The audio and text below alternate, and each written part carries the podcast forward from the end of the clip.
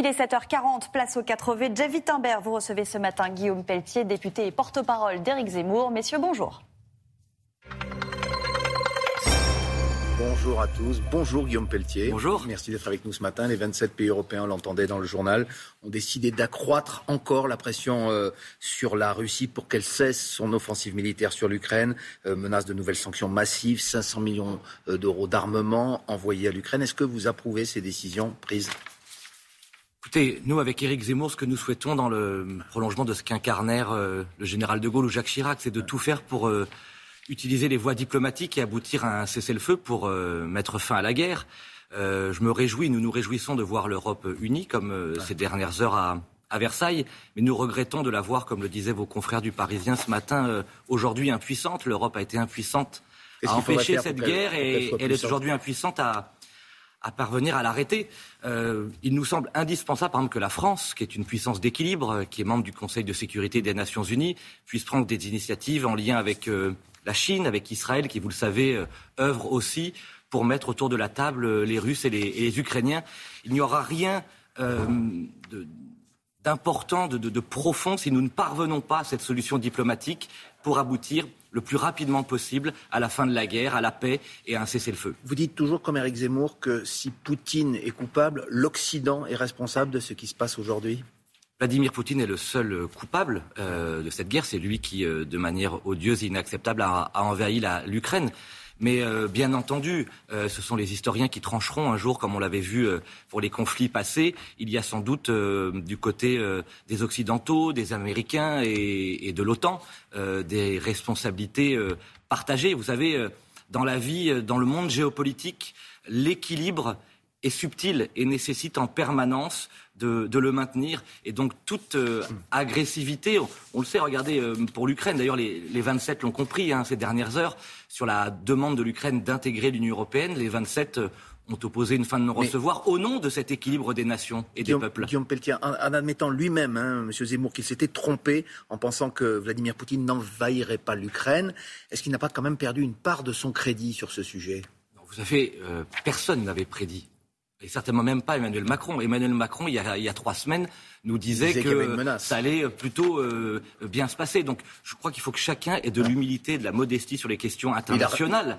Euh, euh, Éric Zemmour d'ailleurs a reconnu qu'il n'avait pas vu euh, venir ce conflit et j'aurais aimé entendre aussi Emmanuel Macron le dire. Au-delà du passé, ce qui compte c'est l'avenir. Éric Zemmour veut tout faire pour obtenir la paix et la paix c'est par la diplomatie, comme l'a très bien rappelé un président qui avait marqué l'histoire dans ce domaine qu'est Nicolas Sarkozy. Est-ce qu'il veut tout faire aussi pour accompagner les Français qui très nombreux aujourd'hui veulent accueillir des réfugiés ukrainiens. Euh, des élans de solidarité sont observés partout en France. Or, Éric Zemmour avait dit, lui, qu'il ne souhaitait pas euh, qu'il y ait un afflux de réfugiés ukrainiens en France. Pour être très précis, euh, vous savez, il y a 2 500 000 ce matin, ce sont les chiffres officiels, de réfugiés et de déplacés ukrainiens.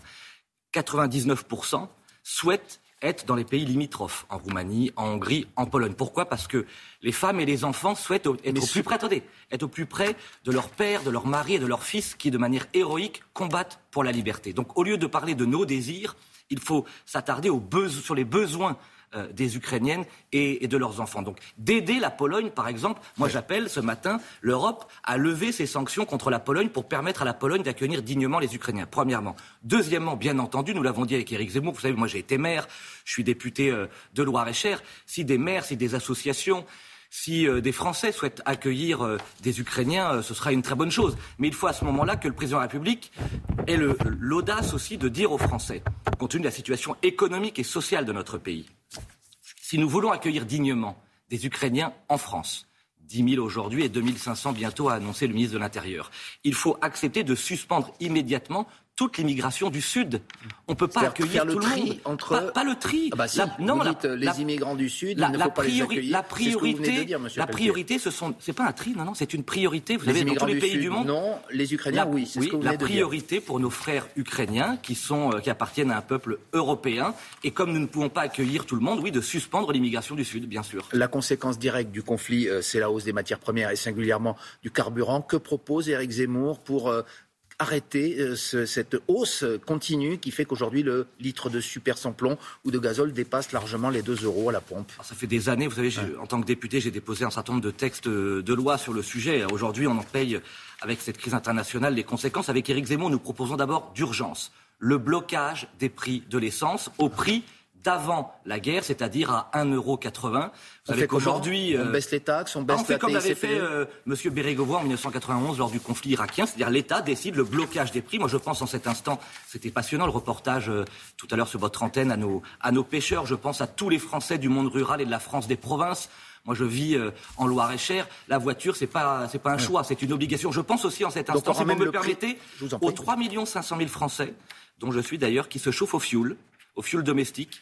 Euh, c'est passé de 1200 euros les 1000 litres à 1800 euros en, en quelques jours. Là aussi, il faut un blocage des prix. Il faut que l'État intervienne. Et puis, dans le temps plus long, il faudra que la France fasse le choix de l'indépendance énergétique, à la, différence d'Emmanuel Macron, qui, je le rappelle, a voulu fermer des centrales nucléaires. Et eh bien nous, avec Éric Zemmour, nous croyons à la filière nucléaire.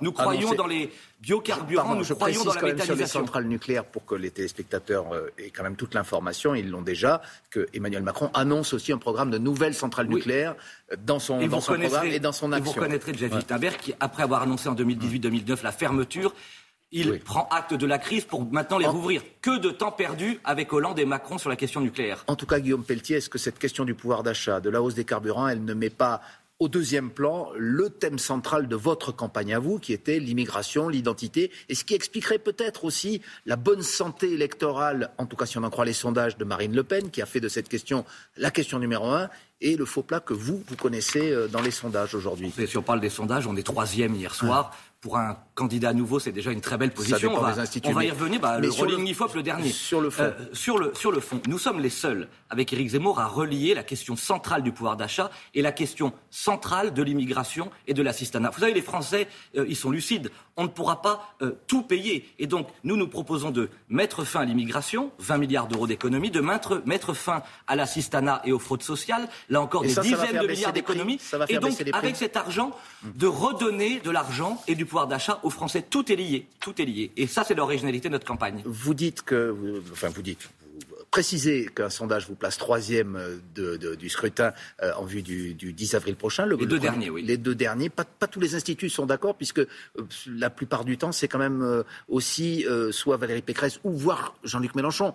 Mais troisième, ce n'est pas second. Et votre objectif, Éric Zemmour l'avait dit lorsque Emmanuel Macron s'est présenté, il pensait qu'un duel allait commencer. Pour l'instant, il n'est pas dans ce duel. Pour l'instant, il n'est pas au second tour. Comment vous l'expliquez Malgré les ralliements, le vôtre, celui emblématique de Marion, Maréchal. Ben, je vais vous dire. Eh bien, qu'est-ce qui se passe alors? Pourquoi France 2 aime le sport, et vous aimez le sport, je pense. Eh bien, nous, nous avons préparé cette campagne présidentielle comme le Tour de France de vélo. On a franchi et soulevé des montagnes depuis six mois. On a franchi euh, le Tourmalet, on a franchi euh, le Mont Ventoux, euh, on a franchi le col de l'Isoard. Et parti de rien ou de presque rien, nous sommes aujourd'hui en troisième position. Il nous reste 30 jours. Il nous reste 30 jours avec deux sommets prestigieux, au moins un, allez, l'Alpe d'Huez. 30 jours pour convaincre les Français autour de trois idées toutes simples. Et moi, je demande aux téléspectateurs de se poser les questions suivantes.